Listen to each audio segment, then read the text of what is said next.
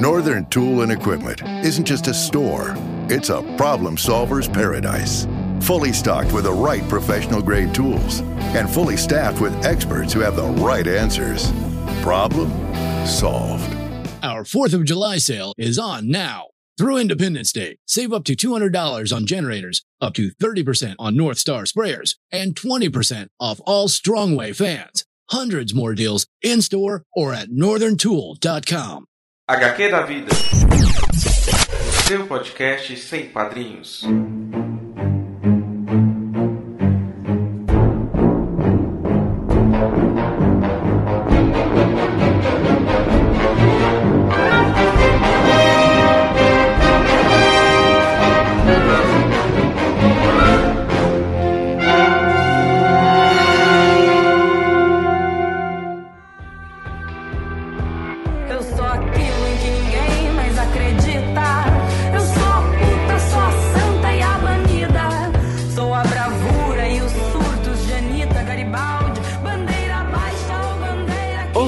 Pessoal, aqui é Dan Carreiro. Eu sou Sidney Andrade e esse é o HQ da vida número 18. Então, o, o HQ da Vida é um podcast que, como alguns já sabem, tem como objetivo eu contar histórias de super LGBTs. É isso aí, Danilo. Mas antes da gente dizer com quem a gente vai conversar hoje, nós vamos para os beijinhos.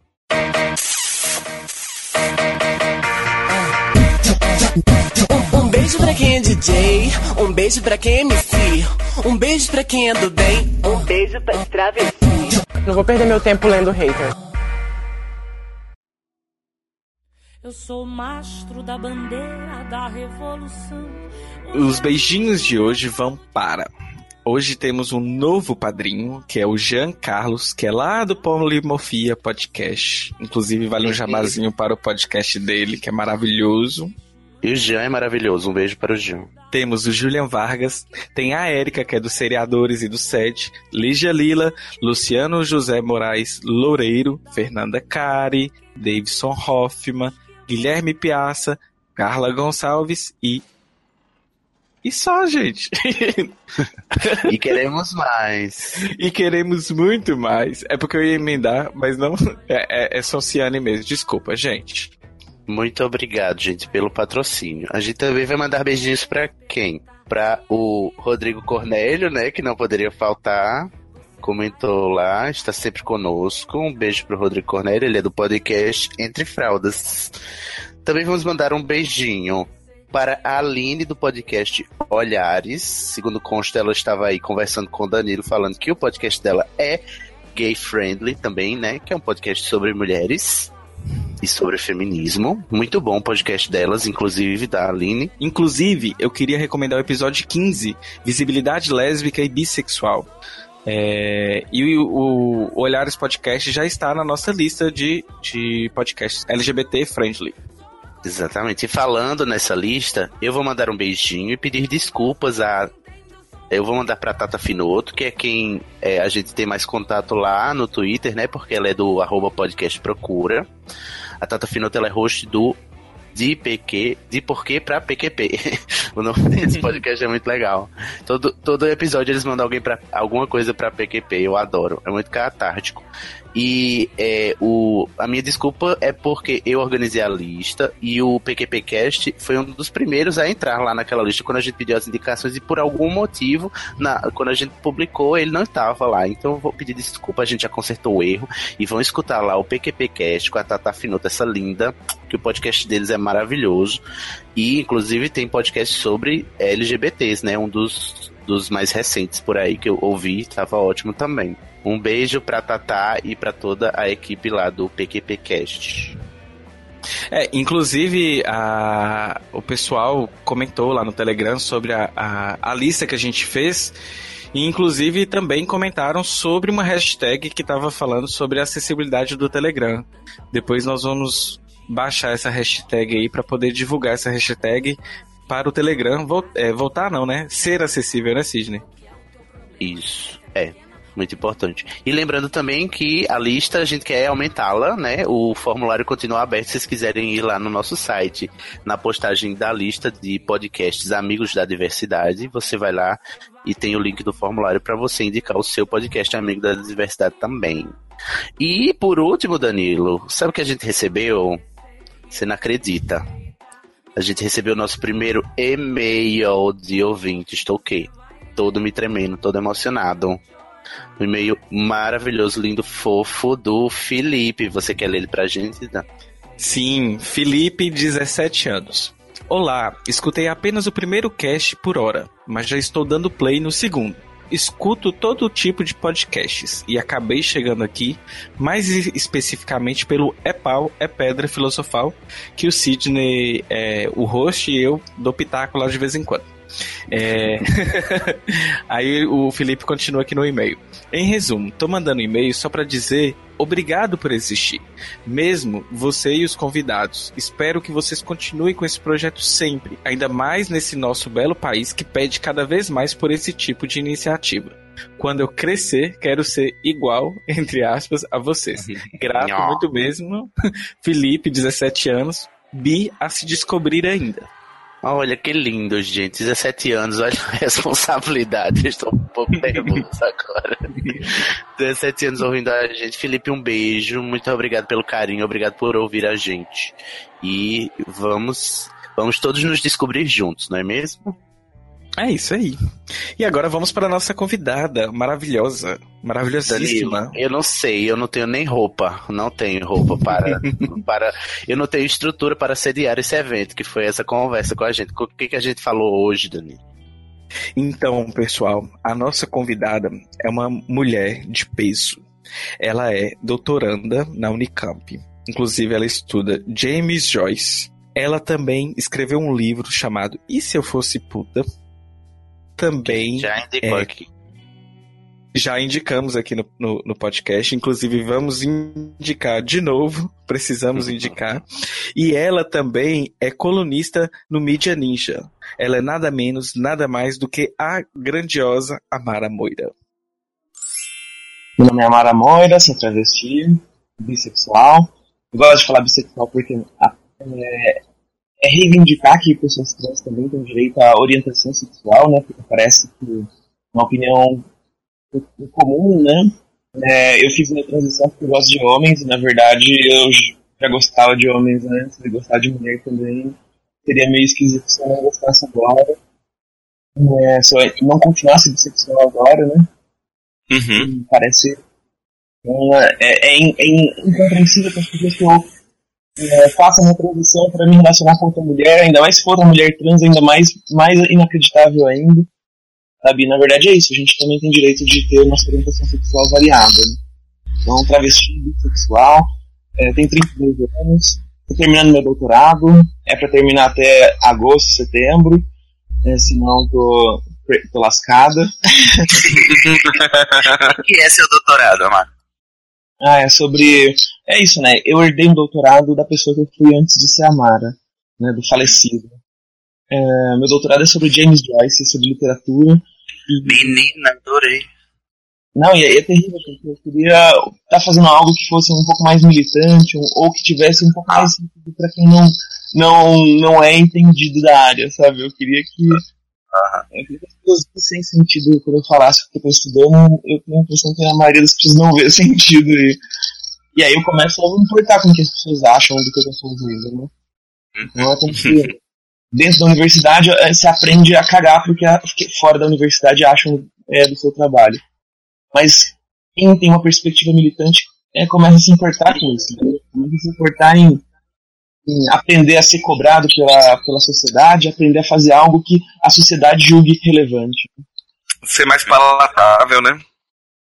É, algo comprometido com agora, né? Em não estudar é, coisas que não fazem nenhum sentido, coisas que vão lá só ficar entupindo a biblioteca, né? Coisas só para um grupinho de, de iniciados.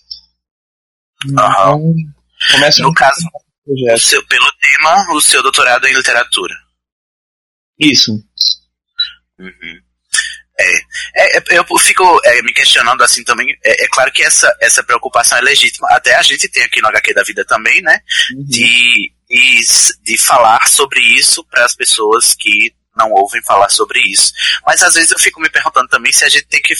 Tudo que a gente for fazer tem que ser sobre isso, né? Também. né? Tem, tem essa questão.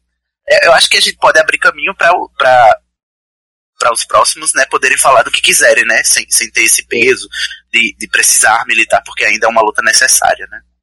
Uhum. É, não, é porque eu tenho a impressão que se, se a gente não fizer, é, quem for fazer por nós e quem for falar de nós vai falar merda, sabe? Ah, sim, com certeza. Se não for nada por nós sem nós, né? Aquela máxima, né? É, então, e a gente sendo protagonista desse, dessa produção de conhecimento sobre nós é uma forma de, ah, de mantê-lo é, dentro de balizas razoáveis, né? Então, de, de forçá-lo a, a fazer sentido, é, de, de o tempo inteiro estar desafiando essa produção a dizer coisas que impactem no agora, né? É isso, eu, a gente não tem 50 anos pra ficar esperando quando a expectativa de vida de travestis é tão baixa. Então, E você pretende fazer alguma coisa no pós-doutorado com relação a isso? Já tem ideias, pretensões? Ah, então, aí o que aconteceu foi que eu comecei a ser professora. Faz um mês, um mês e pouquinho. Eu vi. Eu estou, estou acompanhando essa saga sua. Ah, tá maravilhoso isso, né? E entrar em sala de aula de novo e descobrir que os alunos estão é, sendo capazes de acreditar que eles podem aprender literatura como transvesti, estão felizes por isso, estão admirados e estão gostando muito da minha aula. Então, eu também estou entrando muito ali naquele espaço. E aí a vontade que eu tenho é de deixar um pouco em off a vida acadêmica, então mais estão a fim de, de ficar brincando de, de universidade. E, e aí as pesquisas que eu quero fazer, eu- vou fazer para preparar a aula, sabe? Então eu quero fazer um- uma, uma leitura, uma revisão completa da literatura brasileira, sabe? Ou da literatura de língua portuguesa, melhor ainda, sabe? Então eu posso fazer isso é, através da, da- é, preparando as aulas, né? então semanalmente eu vou lendo as coisas e vou me preparando e eu estou muito muito confiante nessa possibilidade, né? Sim. Lita ser uma luta diária, né? Então, No é, caso, E aí eu vou, eu, os meus planos, os planos que eu tenho não tem a ver com a academia, tem a ver com os meus escritos, assim, né? Porque essa é outra coisa que eu sou, né? Então, doutoranda, aí professora, escritora também, né? E faz alguns meses já que eu não atendo, mas hum, por conta de questões pessoais, assim, mas de... tô com... Mas eu também eh, fui prostituta durante, durante bastante tempo, então, durante algum tempo, e, e gostaria de poder voltar, porque ali é um, é um lugar onde eu posso ver coisas que nos demais lugares eu não consigo. Né? Então, é, eu, eu gosto do, do sexo, eu gosto, eu gosto de ver o que os homens vêm atrás de nós para cobrar. é, gosto de ver como é que eles se comportam entre quatro paredes. Eu gosto de escrever sobre isso. Né? Então, é, que é uma forma de escancarar ainda a, as a condição trans no mundo, né? Mostrar como é que eles nos tratam ali na rua, como é que eles nos tratam entre quatro paredes, como é que eles nos tratam antes e depois de besar, como é que eles nos tratam antes e depois de pagar. ah, Então- que interessante. No processo da, da negociação da banha, né? É, que muitas vezes é acompanhado de uma desumanização, de, uma, é, de, um, de um tratamento desumano. É, e também É. de nos animalizar, assim, de nos reduzir a coisa, nos reduzir a bicho. E, então, falar sobre isso é muito importante. Né? Eu gosto de falar ali, com, com a narrativa. Né? Eu sou uma escritora, então eu entro nos espaços já pensando em narrativas. Né? E Sim. essa é uma narrativa que eu quero contar, sabe? Ô, ô Amara, falar é, nessa questão de falar sobre isso, falar com que o homem, as mulheres que estão é, se prostituindo, teve um, um, um vídeo, inclusive eu compartilhei também e me rechaçaram bastante, que é aquele vídeo que você e a maravilhosíssima da Indianara e da Monique Prada, vocês, acho que era putíssima, é, como que é? É? Putíssima Trindade, né? Isso. Era um, um vídeo de 7 minutos, um vídeo maravilhoso. Eu fiquei apaixonado com aquele vídeo. E teve um momento do vídeo que você fala é, de homens que pedem pra poder vocês vestirem é, roupas é, das filhas, alguma coisa assim do tipo. É. Mas assim, as pessoas desvirtuaram toda a sua fala como se você tivesse incentivando pedofilia. E eu falei assim, gente, esses, existem dois movimentos. Existem, por exemplo, os movimentos da, das, das, travestis no feminismo, e existe uma, uma segmentação mais radical de, do feminismo que pega todas as, a, as, as putas e desvirtua toda a, a ideia e a que vocês estão aí, é, como eu falo, há anos já trabalhando de forma assim, sem retorno assim financeiro para isso, na verdade, só retorno emocional pesado, porque eu acredito que deve ser difícil de lidar com essas, essas desvirtuações da, da, da, da, da fala. Você fala uma coisa e te dizem que falaram outra. Como que você lidou com isso depois desse vídeo, hein? Ou já está acostumada? Então, eu acho que assim, no dia eu fiquei bastante abalado, assim, porque foi. Nossa, eu própria. Foi, foi tanto. A, a, distorção foi tão absurda, tão baixa, que eu próprio comecei a achar que eu tinha, de alguma forma, eu, eu comecei a achar que real, realmente minha fala devia ser é, complicada, né? Devia ter dito. Eu possivelmente eu tinha dito coisas que, que, eu, que não seriam aceitáveis. Só que aí o que aconteceu foi que alguns dias depois eu fui ouvir de novo o que estava dito. E nossa, é, uhum. é, é inacreditável, sabe, tentar é, basear essa interpretação de que eu estou fazendo apologia à pedofilia com o que foi dito ali, sabe? Às vezes, se você recorta uma frase e você solta ela solta sozinha, aí fica parecendo que, nossa, realmente, né? Tá, tá fazendo apologia. Mas se você ouve a frase inteira, sabe? Se você ouve todo, todo aquele trechinho em que eu falei sobre isso, essa, essa interpretação fica insustentável, né? E quando eu me dei conta disso, eu falei, ah, vai morrer sozinho isso. É, porque é isso, né? É, são pessoas que estão determinadas a encontrar uma frase que elas possam distorcer para acabar com você. Pra... Nossa, é uma, é uma lógica de guerra, sabe? Só que eu não tô afim de entrar nessa lógica de guerra. Eu não tô afim de brincar, de, de, de ficar me desgastando pra, por ataques mesquinhos, pra, pra ficar lá tentando jogar na lama a reputação de alguém, só porque eu não gosto da, da, da militância da pessoa, sabe? É, é engraçado que quando, quando a gente é, é, é, é alvo de, de ataques nesses vídeos, nesses posts que a gente, que a gente faz, né, no, no, nos textos que a gente publica na mídia ninja, é, tá lá lado a lado, né, os, mas, os machistas de plantão e as feministas radicais, né, então, então criticando a mesma coisa, por motivos diferentes, mas é a mesma coisa. Isso é um indício, né? É muito interessante. Se você está criticando a mesma coisa que o machista, eu acho que tem algum negócio aí que não deve, né? Tá ornando bem, né? Não é, outro dia eu vi, por exemplo, uma delas falando, fez um post gigante falando que, que ela, ela, tem, ela tá apavorada com a ideia da, dessas discussões de gênero na escola, porque estão colocando travestis para irem falar na escola, sabe? Não. Ela quer acabar com a discussão de gênero na escola, ou então só deixar que mulheres cisgêneras vão falar, sabe?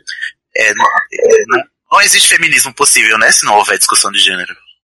Pois é, sabe? E aí, quem que, quem que defende também que acabe a discussão de gênero na escola, né? Sabe? É por motivos diferentes? É, mas é a mesma coisa que estão pedindo. Né? Aí uma vez eu vi também. É, é, fizeram ataques com, com, relação ao PL que desburocratiza o PL João Nery, né? o PL que desburocratiza a, o acesso de pessoas trans à retificação de documentos, a, a hormonização, a, a, a cirurgias, né? Então, então começaram a atacar esse PL, né? a mesma coisa que a bancada evangélica faz, sabe?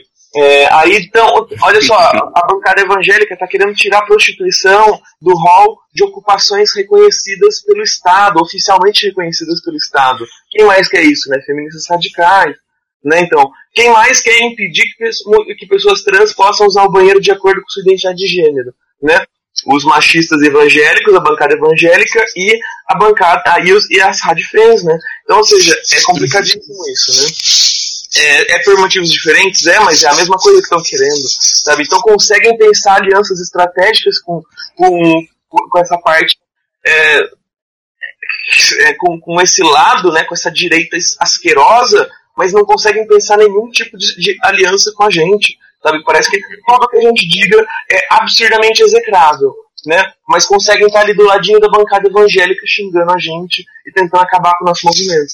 Então é algo que me deixa muito surpresa, assim, sabe? Eu esperava algo mais. mais é, autorreflexivo, né? Autocrítico, né? mais elaborado, né? E voltando um pouquinho no tema do, do vídeo, eu fiquei impressionado com essa ocasião porque. Impressionado não, infelizmente não foi impressionado porque nada novo sob o sol, né?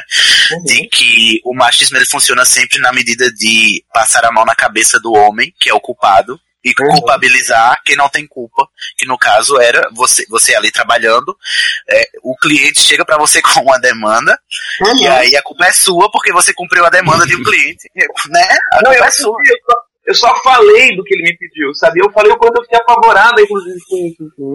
E eu falei, ô, prostitutas têm que lidar com isso, tem que ouvir isso, tem que lidar com isso. Mas não é um tipo de realizar essa fantasia, a gente tem que ouvir isso e, e continuar vivendo depois de ouvir isso, né? E quem ouve isso somos nós, porque a sociedade não quer fazer um debate sobre sexualidade. Não, aí prefere jogar para debaixo do tapete todas essas, des- essas, essas des- esses desvios e, e, e- questões complicadíssimas da sexualidade, tabus, né? Então, joga para debaixo do tapete, e quem tá lá embaixo do tapete? Somos nós, prostitutas, né? Então, a sociedade nos obriga a lidar com isso, sabe? É, eu tenho pavor, sabe? É, eu- eu- um monte de vezes clientes vêm vêm propor algum tipo de joguinho, sabe? No, no BDSM tem nome isso, etarismo, sabe? É, acho que é etarismo que chama.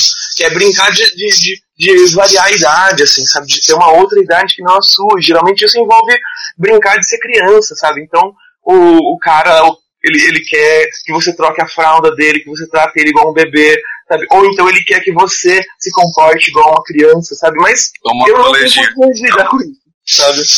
Mas ali eu tava falando sobre as coisas que existem, né? A sexualidade que existe, não a que devia existir, né? É, mas você falar sobre as coisas que existem de fato, né? Porque a gente só consegue transformar a sociedade se a gente sabe o que está sendo ocorra- ocorrendo, né? Se a gente não sabe o que está ocorrendo, a gente. Como é que a gente vai mudar? Então eu tava ali encarando essas merdas que estão por aí em todos os cantos da vida, né? Mas ali é isso, né? Você escancara e você é culpado. É a grande máxima, né, do, do- da repressão. O, o problema não é o que, não é o fato, o problema é o vexame, né? Uhum. Não importa enquanto estiver acontecendo, contanto que não vire vexame, tá tudo bem, entre aspas. Para, e pegando esse gancho aí que a gente estava conversando dessa questão de coisas que acontecem e que, e que a sociedade às vezes nem quer falar sobre, que são até problemáticos, eu vou até puxar para o livro seu, que você escreveu o livro E Se Eu Fosse Puta, né? E, e que tem a- as tirinhas da, da, da maravilhosa da Laerte. E aqui é, é um livro que tem vários capítulos e cada capítulo é, é basicamente uma, uma história e você vai desenvolvendo ali com, a, partir das suas memórias. É, só para explicar para o ouvinte, é, como que foi esse processo de criação do livro, porque eu, eu sei que você tinha, tem, tem um blog ainda, não- esse blog continua ativo, você produz nesse blog ainda? Ah, faz tempo já que eu não consigo. É, tá assim, mas tá. Em algum momento eu vou voltar, né? É, então, é isso, Ele né? tá no ar ainda, né, o blog? Tá, tá no ar, tá no ar. E tá lá com os Ah. textos originais, inclusive, né? Então, eu mudei pouca coisa. É, queria que as pessoas também vissem o, pro- o progresso, né? O, o processo, sabe? Então, Uhum. ainda tinham um contato mínimo com o feminismo. Então, isso fica nítido ali, isso fica patente no texto. Mas eu queria que as pessoas vissem isso, porque no, no texto eu reelaborei, eu reescrevi todas as histórias, né? Então, é, tá muito diferente a linguagem, as palavras escolhidas, é, a forma de narrar os acontecimentos. Então, tudo, tudo ganha outra figura. Você começou com você começou com a escrita do blog logo quando você come- começou a atuar? É, não, a- acho que foi mesmo antes de, de eu de fato conseguir atuar, né? Porque hum, eu fui uma primeira vez, aí eu não consegui nenhum cliente, sofri pra caralho, sabe? Passei muito frio, é, e não, não consegui. Eu lembro dessa história. E aí eu escrevo o blog, né? E se eu fosse puta, né? É, tentando imaginar e se eu fosse, né? É, mas ali, ali eu ainda não era, né? Ali, ali, ali ainda não tinha conseguido começar ali. Tinha sido só um puta de um sofrimento. Fiquei lá no chão, me sentindo um lixo. E depois eu fui enganando, assim, né? Eu não consegui ninguém porque tava ali toda insegura, sabe? O cliente nota quando você tá insegura. Sabe? Teve uma vez que eu fui, tava, depre... tava num momento muito depressivo, né? Eu tinha. E aí eu, é, é engraçado, assim, eu levei um checkmate na, na, na- no doutorado, né? No, a coordenadora lá meio que me deu um, um ultimato, assim, né? Pra, pra parar, parar com a militância e e focar no doutorado, senão ela ia atrás da minha bolsa, sei lá. Nossa. E Nossa. pra entender, assim, sabe? É, e aí eu fiquei muito mal, assim, sabe? Eu já tava com uma raiva da universidade, falei, quer saber, sabe? Eu vou pra rua hoje, se eu conseguir 100 reais ali, eu vou jogar meu doutorado no lixo, sabe? Mano, foda-se. Aí eu vou virar prostituta de vez e, completamente da, da, da prostituição. Foda-se essa merda de doutorado. Eu tava muito abalado, sabe? Então eu cheguei, eu cheguei lá com o olhinho lacrimejando, com aquela, aquela aparência triste, sabe? E foi o segundo dia que eu não fiz nenhum cliente. Porque para o cliente não seria nada, nada convidativo, né? Pra, pra que ele venha ali também fugir de outros problemas, talvez, da vida real dele, né? Sim, ele quer atuação, ele não quer que eu seja de verdade. Ele quer uma máscara, ele quer que eu seja feliz e cheio de tesão, e cheio de vida, sabe? E quando ele percebe que você tá ali pra baixo, ele, ele não quer entrar na sua vibe. Então ele nem vai parar pra ti, sabe? Os, os carros nem paravam. E, e aí foi terrível, e aí foi assim, como se eu estivesse recebendo uma, uma, um aviso, né? um aviso das divindades, né? De, de Zeus, né? E aí falando assim, não abandona o doutorado, continue nas duas coisas ao mesmo tempo. Não precisa largar um pra, ficar- pra fazer o outro, né? E é, o- é o que querem, né? Que eu abandone, que eu largue mão daquilo, sabe? E existe algo de simbólico, de importante em eu terminar essa porcaria, em, conseguir esse título, né? Vai ser a sexta pessoa trans, eu acho, assim, da- dos meus cálculos, assim, das pessoas que eu conheço, eu vou ser a sexta pessoa trans com título de doutorado no Brasil. Então, é muito pouco ainda. A gente ainda sujeira estatística, mas a gente tem tá criando condições para que essa realidade vá se transformando, né? Então, Sim. é, outra coisa também importante de falar, então, ah, nesse primeiro momento, eu vou pra rua, e aí, é engraçado assim, né? Porque eu passei a vida, eu fui pra universidade fazer letras porque eu queria ser escritora. Aí, o que aconteceu foi que, quando eu chego lá, aí me apresentam Dante, aí me apresentam Camões, aí me apresentam Guimarães Rosa, de forma decente, né? E eu olho para todo esse monte de gente que escreveu há milênios, Homero, sabe? E eu falo, o que, que eu tenho para falar, sabe? Tudo já foi dito, sabe? É uma, é uma coisa que, que vigora. Não sei se toda geração literária tem essa, esse, esse momento, né? Todo momento literário, todo, é, todo corte temporal da, da literatura tem esse dilema, né? Tudo já foi dito, o que eu posso dizer ainda? Mas eu fiquei ali, eu não conseguia mais escrever, passei muito tempo sem escrever. E quando eu começo a minha transição, eu começo a sentir vontade, necessidade de escrever. Eu começo a perceber que as pessoas não, não têm ideia do que vive uma pessoa trans. E a literatura, a palavra, a experimentação com a linguagem é um, um, um lugar por excelência para tentar transmitir, comunicar essas violências e, e, e essas, e, e, essas coisas que só o nosso olhar percebe, né? Então, eu volto a conseguir escrever quando eu começo a minha transição, e aí eu volto a sentir uma urgência de escrever quando eu começo a me prostituir. Porque ali eu vi as coisas que precisavam ser ditas, sabe? Ali eu vi coisas. que não são ditas, né? Hum? E que não são ditas, porque aí você partiu desse pasmo de, de perceber que, ah meu Deus, tudo já foi dito e de repente você descobriu que tem coisas que as pessoas não querem dizer, né?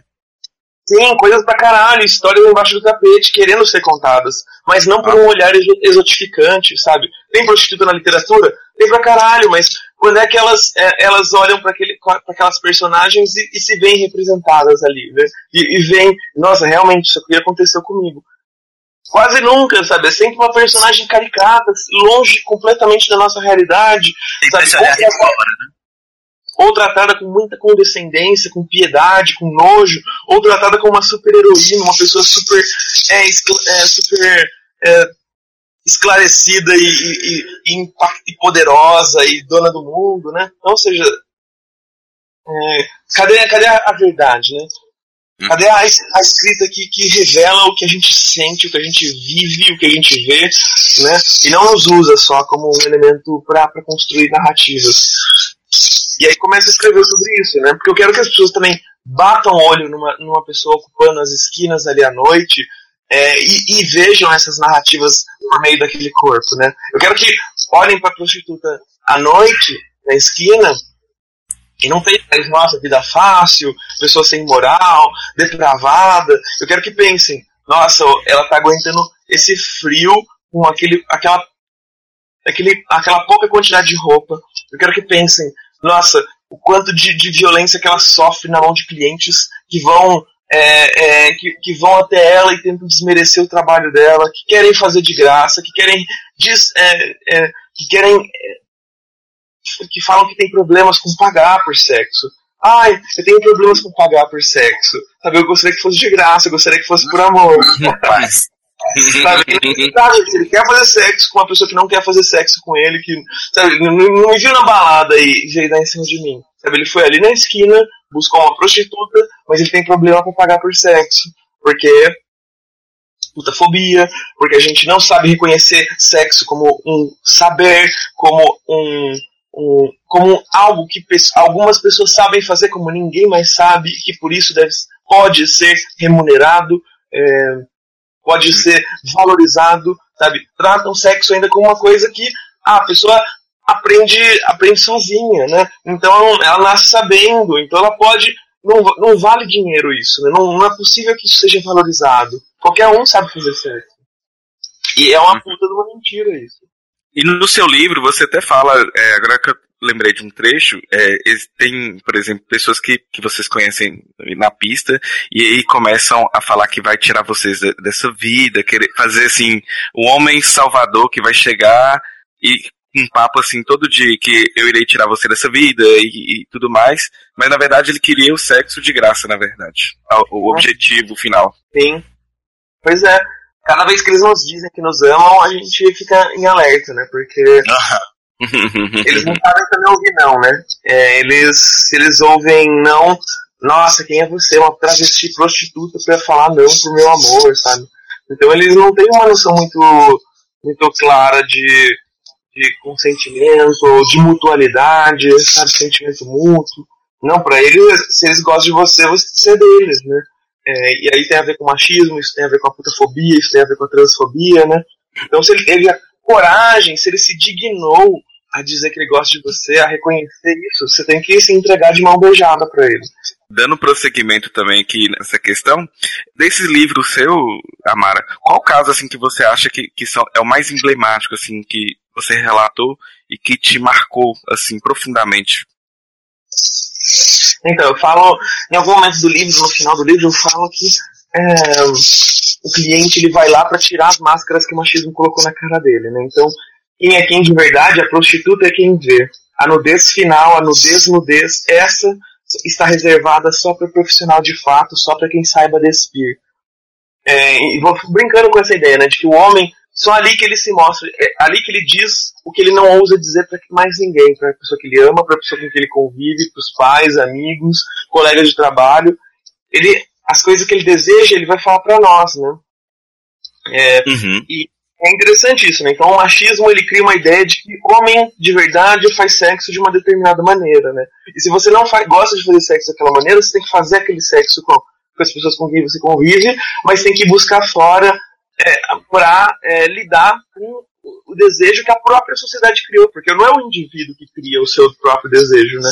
Existe algo de é, uma responsabilidade da sociedade, sabe, e nos desejos que são criados. Quando eu penso nesse cidadão aí que ele vai é, ele quer que eu vista uma calcinha de criança e finja que sou filha dele, sabe? Isso foi um desejo criado pela sociedade, sabe? A gente tem que aprender a responsabilizar o indivíduo, ok, mas a gente tem que aprender também a reconhecer a parcela de culpa da sociedade em fazer, em criar indivíduos que desejem dessa forma, sabe? É, a gente tem que entender também que existe um, um criar, sabe? Os nossos desejos são criados pela, pelo, pela, pelo contexto histórico que a gente vive, né? Então, é fácil só jogar uma pessoa na fogueira e, e, não entender que aquela pessoa é sintoma de uma sociedade, de, de uma questão muito mais ampla, né? Então, e aí que acontece? Então, o cliente, o cliente ele vai lá para se desmascarar. Ele vai lá para tirar essa máscara que o machismo pôs na cara dele e poder respirar um pouco de ar puro. Mas nós, a gente tem que estar muito, muito mascarados, porque vai ser cobrado da gente performance e a gente, se a gente não tiver muito dentro de uma personagem, a gente vai se machucar. Sabe? Então, teve uma vez, por exemplo, que eu fiquei com um rapaz, não dava nada por ele, sabe? É, ali, peludo, é, um jeitinho afeminado, é, gordo. E, e aí, é, sabe aquela, a, a, pessoa que eu não olharia na balada, que não, não, não daria em cima na balada, não piscaria de volta. E ali a gente foi pra cama, e nossa, ele me tratou com tanto carinho, foi, foi tão gostoso, e eu fui me soltando. e fui deixando levar. E foi uma das melhores transas da minha vida. E aí, de repente, quando ele gozou, aí ele lembra quem eu sou. Ele lembra que eu sou ele lembra que eu sou prostituta, ele lembra que eu sou escória da sociedade, que ele não pode sentir desejo por mim. Ele começa a sentir nojo pelo que ele sentiu por mim, ele não conseguia mais tocar em mim, não conseguia mais falar comigo, ele não conseguia mais me olhar nos olhos, ele só queria sair dali o mais rápido possível. Sabe? Então foi muito violento para mim viver essa situação. Sabe? Aquele momento que eu me, deixei, me entreguei, que eu me deixei levar, falei, nossa, tá, super gostoso, ele tá me tratando bem. Não é que eu queria casar com ele. Eu só, eu só não queria que a pessoa que tá me tratando bem cinco minutos atrás agora me tratasse como se fosse lixo, né? Entende? Então acho que esse é um caso emblemático do, do que vive uma travesti. Nossa, sabe? mexe muito com a autoestima, Mara, então, né? Então, por isso que você tem que estar muito mascarada, você tem que estar muito blindada para aprender a lidar com isso e, e, e, e, e ter lá um, a sua casca grossa, assim, a sua couraça, né, a sua armadura para te prevenir disso, né, te, te, te, defender disso, né, porque senão você, você sai dali um bagaço todos os dias. E senão não resiste também, né? Pra voltar no outro dia. Enlouquece, né? enlouquece. Então o cliente ele vai lá para se desmascarar, mas a gente tem que estar muito mascarada. Né? Eu, eu fiquei curioso, Amaro, você contou aí das suas primeiras experiências não conseguindo clientes. Como foi a tua experiência com o teu primeiro cliente? Então, o primeiro dia foi terrível, né? Aquele primeiro dia em que eu não consegui ninguém. É, mas o segundo dia foi muito divertido, assim, sabe? Eu fui. É, teve um churrasco, a gente bebeu, eu tava super descontraída. Aí teve um momento que toda, todas as meninas foram pra rua, né? Aí eu falei, ah, vou fazer a chuva também e vou. Vou tentar de novo. Eu tava bem naquele dia, tava bem tranquila. E aí fui, fiz a chuca. e aí fui pra rua. E fui assim, tranquila, né? De, assim, ah, o que vier veio. É, eu tinha conversado com uma amiga, né? Porque na outra vez, o que aconteceu? Existem os preços da rua tabelados, né? Então, assim, ah, era 20 ah. oral, 30 completo no carro ou, ou, atrás do matinho, 50 dentro do quarto, pagando 10 para donas da pensão. Aham. Uhum. Uhum. Eram esses valores e, e, todas as meninas da rua cobravam isso, a não ser que você fidelizou o cliente, aí você pode cobrar um pouco a mais, né? É, porque o cara gosta de você, blá blá blá. Então, ou seja, eu tava ali, e aí eu falei 30 completo, e o que eu completo? É anal e oral, sabe? E aí ele falou, não, eu quero. Eu te, eu te dou 20. E eu, eu fiquei ofendida por, por aquilo. Assim, eu, fiquei, eu me senti um lixo. Como assim, lixo? E eu tava muito insegura também, né? Porque fazia, fazia algum tempo que eu não transava com ninguém. Então eu tava com medo de ele me pagar 20 e depois ele ainda chegar e falar que não valeu a pena os 20 que ele me pagou. Então eu tava com muito. com, com um monte de, de inseguranças, né? E aí eu não consegui é, aceitar. Eu, eu acho que eu queria que ele não. Não, eu falei 30 ou não tem conversa. Mas eu não queria que ele falasse eu tenho 30.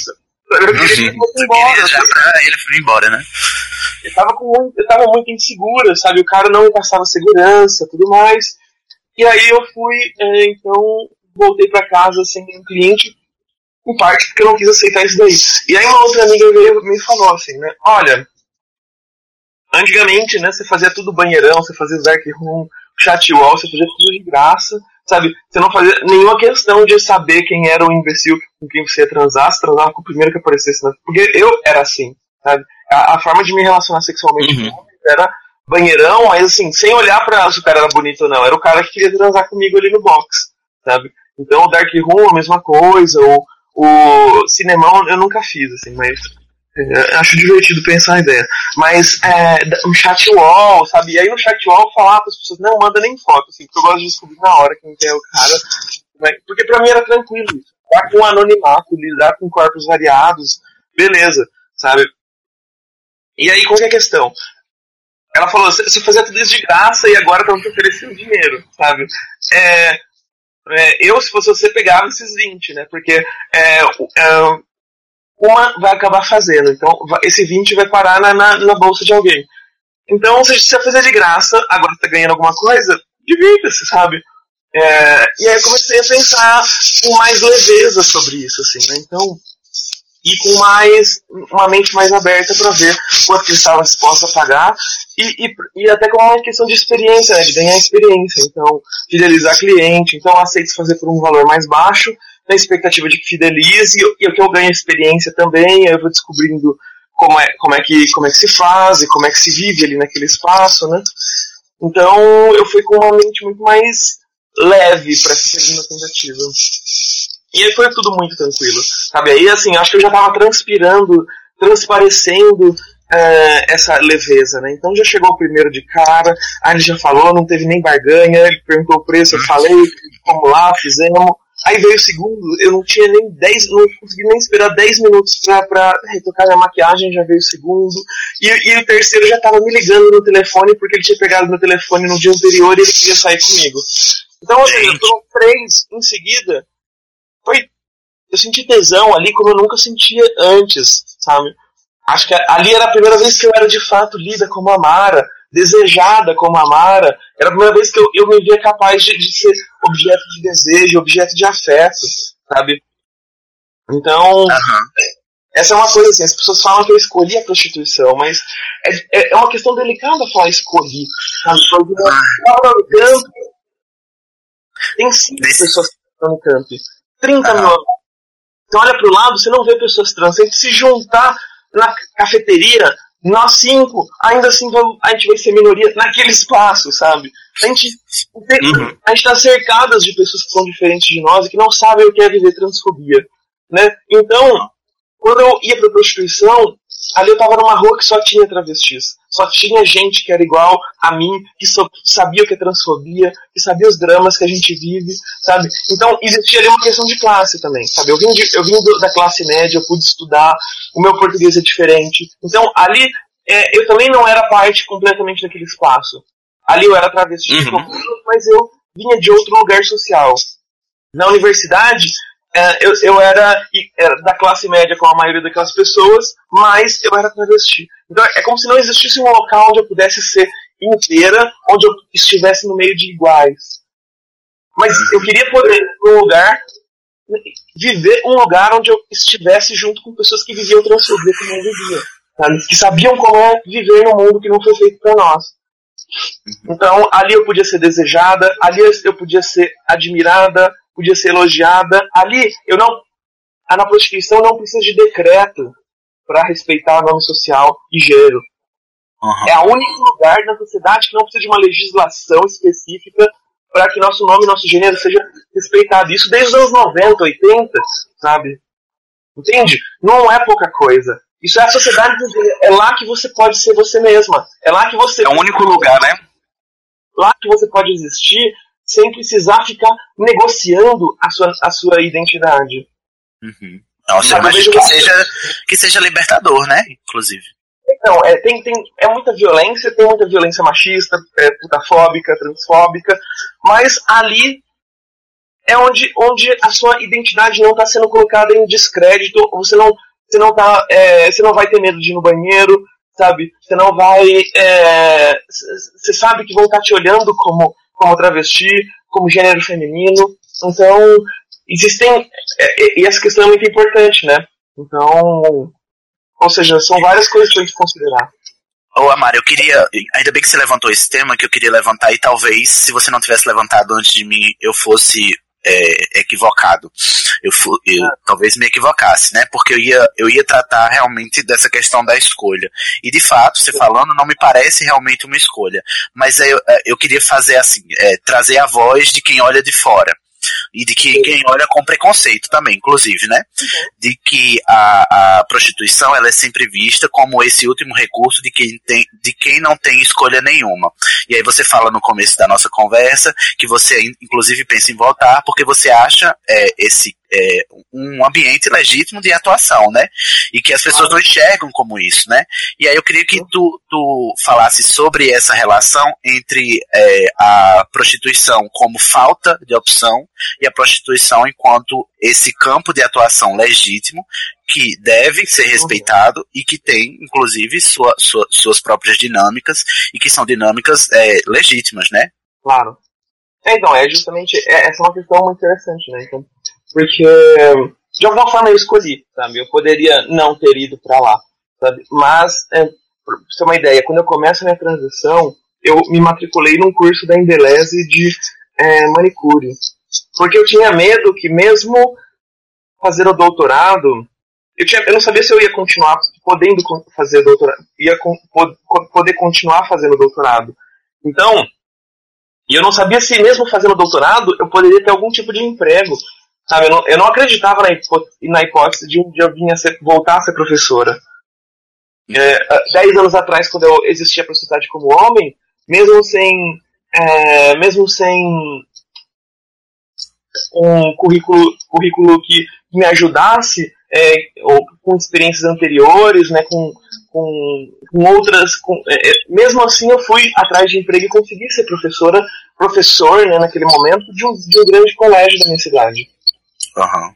E, e, agora, terminando o doutorado, parecia que mesmo assim, numa das melhores universidades do país, mesmo assim, não seria possível é, eu ser professora, a não ser que eu contasse com a coragem do ambiente de ensino. Sabe? Olha só, você, você fazendo doutorado, estudando um dos autores mais difíceis da literatura ocidental, e você vai precisar contar com a coragem do estabelecimento de ensino, sabe? Seu, Dez anos é, atrás, não não eu por si não tinha mesmo. coragem. E aí, então, isso mostra bastante do qual é o lugar onde a pessoa trans pode, pode estar e pode ser inteira e, e não vai ser deslegitimada. Porque é isso, né? Eu entro na sala de aula para dar aula de Machado de Assis e aí a, a primeira pergunta é se eu sou homem ou sou mulher, sabe? Qual que é o meu genital, sabe? E aí começa, ah, não acredito que eu vou ter aula com traveco, sabe? É, é, é, é- é- quem que vai, quem que vai peitar isso, né? Quem vai peitar a transfobia dos alunos, dos outros professores e mais do que isso, do- dos pais de alunos, né? Sim. Imagina os pais de alunos sabendo que meu filho e minha filha estão tendo aula com uma travesti. Sabe, é inacreditável para essas pessoas, porque parece que a gente não tem absolutamente nada para ensinar e que a gente, a gente transforma e perverte gentes só por estar perto. Nossa, Uhum. deve ser avassalador, inclusive. Então, ou seja, é, é isso, né? E aí eu acreditava, eu tinha medo de ser, de ser obrigado a me prostituir. É, e aí eu fui fazer um curso de manicure. E aí eu descobri que eu tinha um tremor, sabe? Eu, eu, eu tenho um problema metabólico, eu sempre tive, né? Mas eu não sabia que isso seria determinante para que eu não conseguisse ter sucesso ali na, na- no manicure, né? Mas acabou que eu terminei o curso, mas é muito difícil para mim fazer as unhas. Eu tremo muito, eu machuco a mão, então não dá. E aí qual é a questão? Quando eu começo a me aproximar da militância, aí eu começo a descobrir que as pessoas trans que vieram antes de mim, todas elas, ou quase todas elas, pagaram o preço da prostituição, tiveram que pagar esse preço para poder existir como são. E que elas Uhum. pagaram esse preço para que hoje eu pudesse escolher se eu ia pagar ou não ia pagar. Então, hoje eu teria essa escolha. Só que assim, quando eu começo a me aproximar dali, começo a descobrir quão, quão fortes elas são, e quanto as vidas delas são, são, olha, elas são exemplos para mim. Sabe? Passam a ser figuras que, que eu admiro imensamente. E, e o quanto as narrativas que elas vivem, as histórias que elas vivem, são completamente desconhecidas. Ninguém sabe o que uma prostituta vive, especialmente uma prostituta travesti. Sabe? Então, eu começo a sentir a necessidade de estar ali, de poder contar aquelas histórias, de poder participar daquela luta.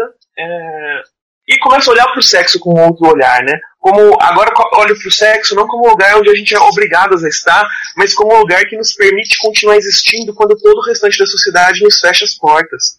Então, começo a olhar para a prostituição como é, quando a família te expulsa, quando o mercado de trabalho fecha as portas, quando a escola te, te, te, te tira da sala de aula, sabe? Onde é que você pode continuar existindo é na prostituição. Onde você vai poder ser você mesma e tirar a máscara que colocaram no seu rosto quando você nasceu, é, por conta do genital que você nasceu, vai ser a prostituição. E aí a luta passa a ser, vamos lutar para que a prostituição seja um local que não nos violente, que nos remunere bem e que não nos estigmatize. Sabe? É, então, ou seja, eu quero participar dessa luta, eu quero estar ali porque essa luta me, me, me diz respeito diretamente. Antes de ser prostituta, eu era lida como prostituta na rua. As pessoas já me paravam na rua para perguntar meu preço. Já davam em cima de mim como se eu fosse, imaginando que eu era por ser travesti. Então, Entendi. esse estilo da travesti da prostituta, muitas vezes eles, eles se juntam, sabe? De uma forma que é, não dá pra diferenciar, sabe? Então, uma das primeiras coisas que eu vi quando eu começo minha transição na Unicamp uma menina que virou pra mim e falou: Ah, eu não acredito, que, que- como assim? Sabe, você vai virar prostituta? Sabe? Ela me viu com um tênis, do, uma, um tênis rosa, uma calça jeans e uma blusa, uma blusa do Bob Esponja e me pergunta se eu vou virar prostituta. Sabe, eu tava ali fazendo doutorado. Sabe? E a pergunta dela é se eu ia virar prostituta. Por quê? Sabe? Porque na sociedade que a gente existe, o único lugar onde faz sentido a travesti existir é a, é a prostituição. Então, é, é- é uma coisa que a gente vai lutar para que esse lugar seja seguro e ao mesmo tempo a gente vai lutar para abrir brechas na sociedade como um todo para que a gente possa ocupar todos os lugares. Para que possa ser Então- de fato uma escolha, né, Amara? E é uma, uma, uma questão de eu, eu gosto de trabalhar com sexo, aqui eu ganho uma grana boa e, e, e tenho condições de trabalho minimamente adequadas, né? Mas é, é isso, 90% das travestis estão lá, então essa luta é necessária no ponto de vista da, da, da população ter. Então, se 90% de nós está lá, é- esse lugar é prioridade para nós. A gente precisa transformar esse lugar para ontem, né, num lugar seguro, num lugar onde a gente possa continuar existindo. Então, e é isso, eu perdi o medo de ser prostituta, perdi o medo de falar que eu sou prostituta, de descrever sobre as realidades que a gente vive ali, sobre os clientes que a gente encontra, e percebi também que é, ali a gente tem uma perspectiva, um ponto de vista sobre a sociedade que em nenhum outro lugar dá pra ver, sabe? Ali a gente vê a masculinidade do jeito que ela foi criada para ser. A gente vê a masculinidade sem máscaras, né? Desses homens é, é, que na vida real eles eles estão lá agindo de acordo com o código, mas ali com a gente eles eles vão tentar é, existir para além desse código, né? E a gente tá É, dando voz aos Então- desejos, né? É, então, ali, ali, ali eu tô vendo tudo isso acontecer. Eu vejo. E eu poder falar sobre isso e poder ver isso acontecendo. Sabe, pra mim é muito necessário. E poder fazer com que as narrativas das minhas colegas de trabalho passem a ser conhecidas. Sabe, agora que elas viram que eu lancei meu livro, elas querem que eu ajude elas a lançar o livro delas, né? E quem sabe mais à frente teremos outros livros com outras narrativas maravilhosas também pra gente poder acompanhar. O, Amara, continuando nessa linha que você tá, tava desenvolvendo, você foi, foi conhecendo pessoas e, e entrando na militância, e isso conjuminou para chegar, por exemplo, nas eleições passadas, e você, você e uma série de, de pessoas que eu co- acompanho aqui no Facebook, que é a, Indianara, que inclusive é uma grande amiga sua, a Luísa Copiters, lá no Nordeste tem a Linda Brasil, é, Tamara Braga foi até candidata a pre- prefeita pelo pessoal e a gente até já entrevistou ela aqui também. Então, é, esse caminho, esse, esse percurso que você é, foi galgando aí, chegou na questão de tentar a- a- ser vereadora do seu município. E o que, que você é, pretendia é, de propostas pa- para, para essa população e, e esse de estar num poder legislativo e já poder fazer algo, pelo menos em nível municipal já? Então, dá pra, dá pra pensar, por exemplo, é... ah, bom, sendo eleita, eu ia querer compor a, o- a minha. colocar assessores ali só pessoas trans. E pela primeira vez, então, ia ter pessoas trans ocupando postos é, da, da, da Câmara Municipal de Campinas. né? É, aquela Câmara, para vocês terem uma ideia, são 33 vereadores, uma mulher eleita. E na última eleição Nossa, também teve uma mulher eleita. Então é 3% de mulheres fa- fazem parte disso. Na última eleição, dos 50 nomes mais, mais votados, só tinha uma mulher, essa que se elegeu.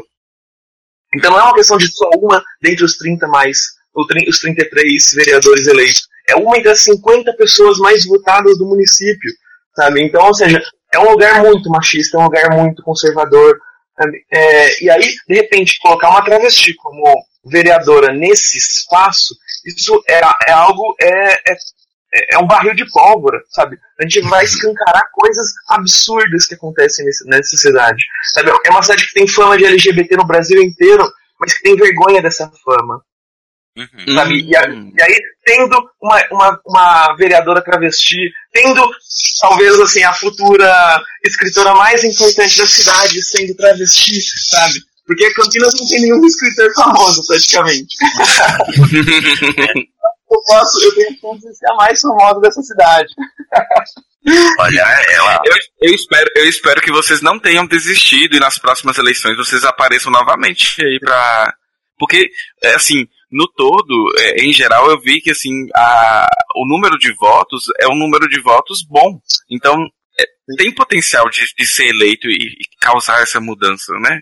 Eu não fiz campanha praticamente, eu só fiz pela internet. Eu, eu tinha medo de, de pedir para as pessoas doarem dinheiro porque eu não sabia lidar com dinheiro, eu não sabia lidar com, com a prestação de contas no final, tinha medo da burocracia, tinha medo de, de cometer algum erro por ser inexperiente, por não ter assessoria e, e me tornar inelegível e cum- cumprir e, e cometer algum crime, algum crime eleitoral por desconhecimento, por amadorismo, sabe? Agora eu vou pegar muito mais tranquilidade nesse espaço. Agora eu já sei como é que as coisas se dão, agora é muito mais tranquilo tudo isso, então, ou seja, não não tô com medo mais de de de de estar nessa disputa, né? Então, ou seja, vai ser isso, né? A gente vai, agora eu vou de novo, vou tentar de novo ano que vem, mas ainda não estou pensando Primeiro eu quero me livrar do doutorado, depois eu começo a pensar em eleições. Uma coisa. É, é, é, eu acho que é importante esse espaço. E eu fiquei muito feliz com os resultados das eleições. E eu acompanhei também a votação da, da Indianara, e a Indianara teve uma, uma votação também bem expressiva. A Indianara é de Santos, né? É, não, não, ela é de, Para- de Pontal do Paranaguá, no Paraná. Ela morou em Santos, É, mas é, ela vive Ah, tá, entendi. É, mas enfim, eu espero que, que, futuramente vejamos aí grandes travestis no legislativo e Ah, pode contar com isso. botando esse povo, botando esse povo para poder endoidar a cabeça deles e, enfim, a gente conquistar esse espaço e, e estar, porque o espaço ele, ele é de todos os LGBTs. A gente dizem que não devemos estar lá, né? Mas tem que estar sim e tem que estar incomodando e alguma mudança vai ocorrer. Eu espero, né? Momento Superpoderes.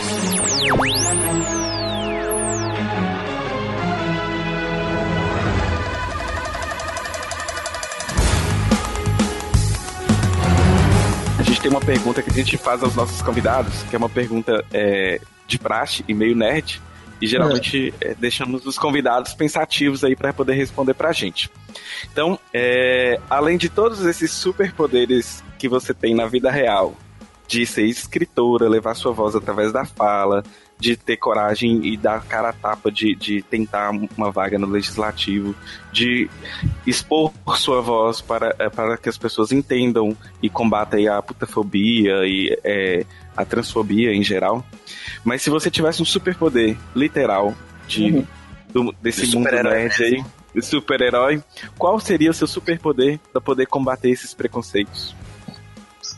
Ah, é super delicado, assim, né? Porque ter um superpoder te coloca numa situação é, injusta, né? Porque é isso, né? O, faz com que você esteja ali de alguma forma driblando as regras do jogo ou, ou, ou sei lá, dando um golpe no jogo, assim, né? Então. Sim.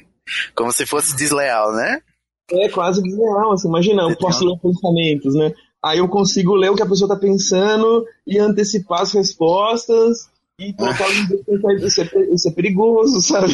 Mas se a gente parar pra pensar, tem gente que tem poderes que a gente não tem, né? E é desleal também, a gente tem que estar tá driblando eles. Que que você, qual que você teria pra driblar essa deslealdade que já é fato, né?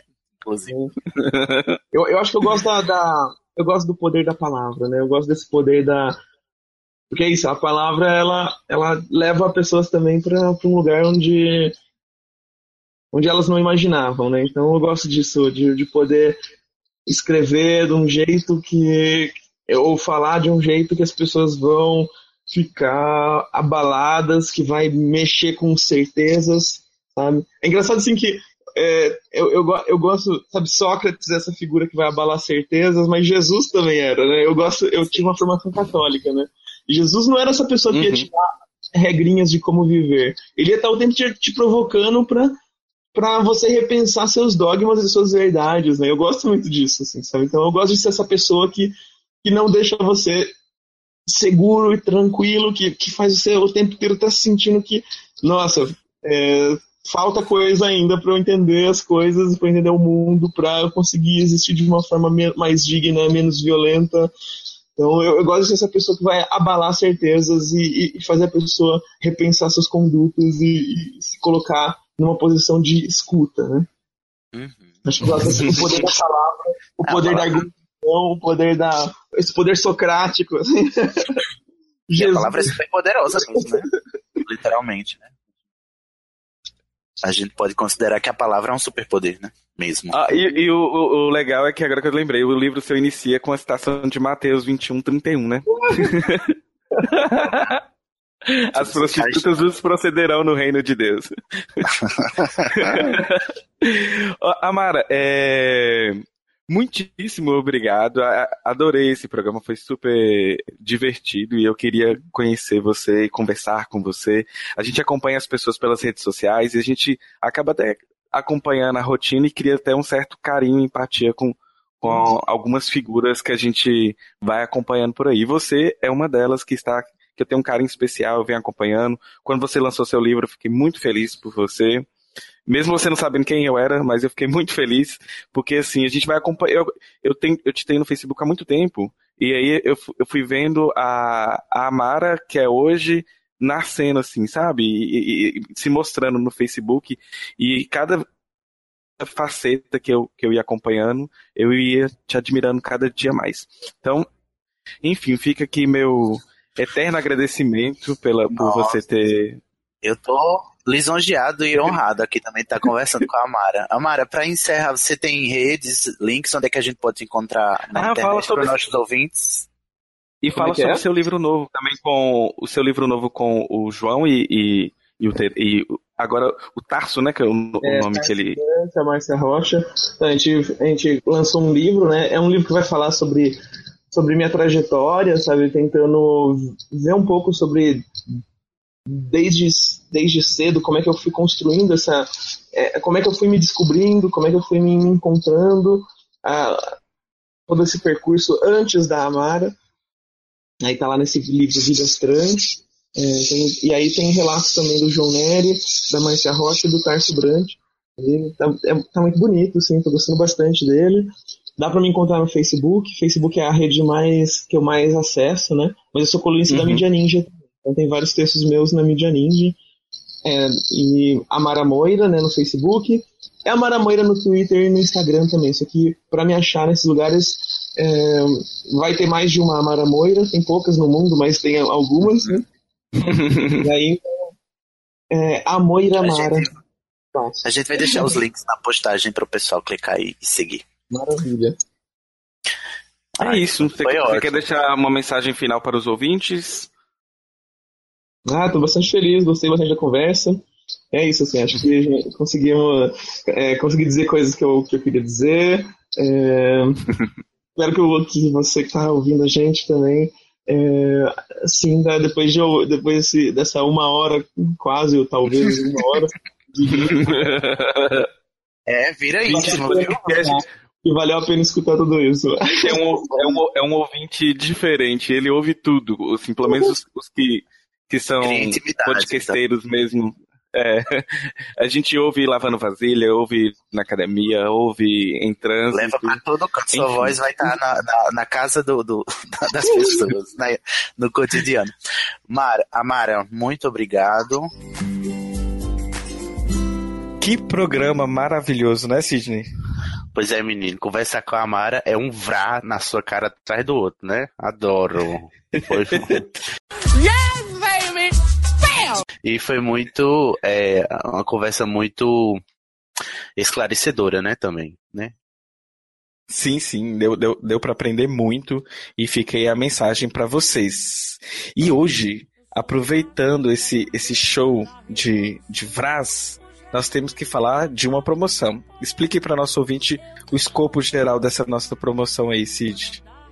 Pois é, menina, a gente está sorteando entre os nossos ouvintes oito livros e eles estão divididinhos, assim, são todos os oito com a temática LGBT.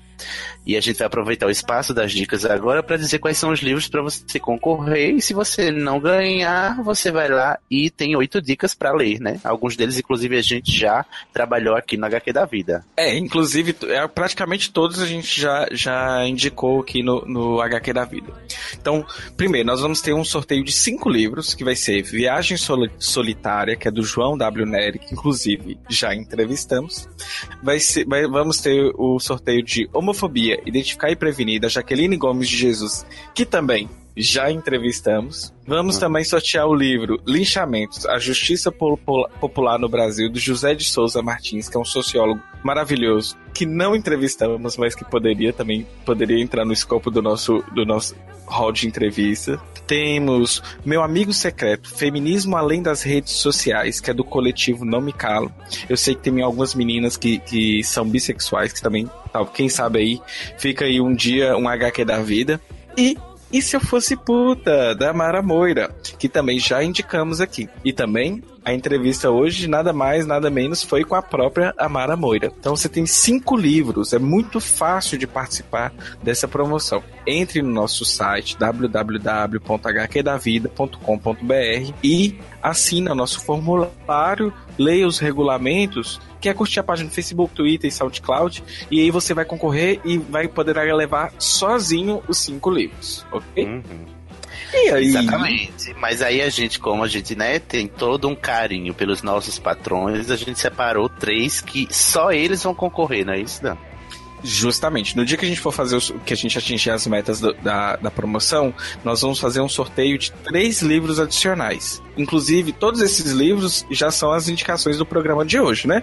Que são a, é a coleção Anti-Princesas e existe também, já deixamos anunciado aqui, que tem também a coleção Anti-Heróis.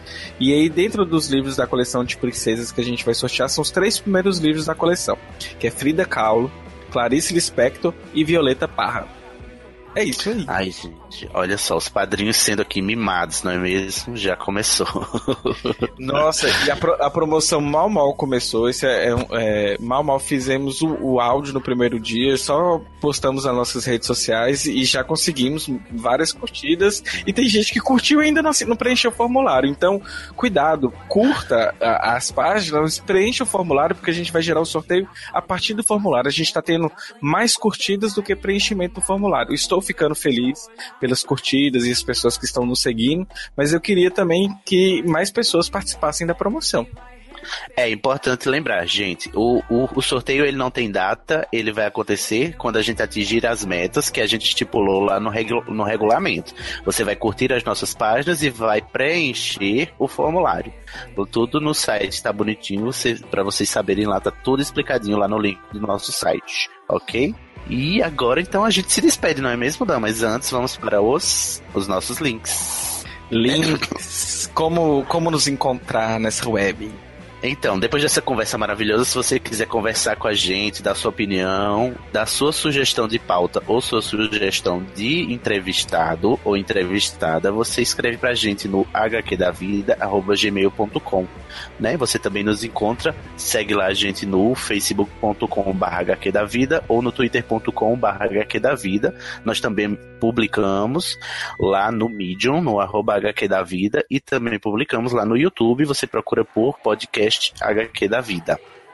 Lembrando sempre de pedir para vocês darem cinco estrelinhas pra gente, ranquear a gente lá no iTunes, para ver se a gente, né, galga essa escada rumo ao estrelado podcastal brasileiro. Gente, vem com a gente. E se você gosta dessa ideia, gosta desses vinhados, acha que a gente está fazendo um bom serviço de pesquisa, de trazer convidados maravilhosos para vocês, ajude a gente lá no Padrim. Você pode acessar www.padrim.com.br barra HQ da vida ou se você for uma, uma diva internacional e com cartão de crédito internacional, nos patrocine pelo Patreon, que é www patreon.com barra HQ da vida. Exatamente. E agora a gente se despede e a gente se vê no próximo HQ. Um cheiro, pessoal. Beijo, tchau, tchau. Bandeira baixa, bandeira que agita. Sou como podre da cidade. Eu sou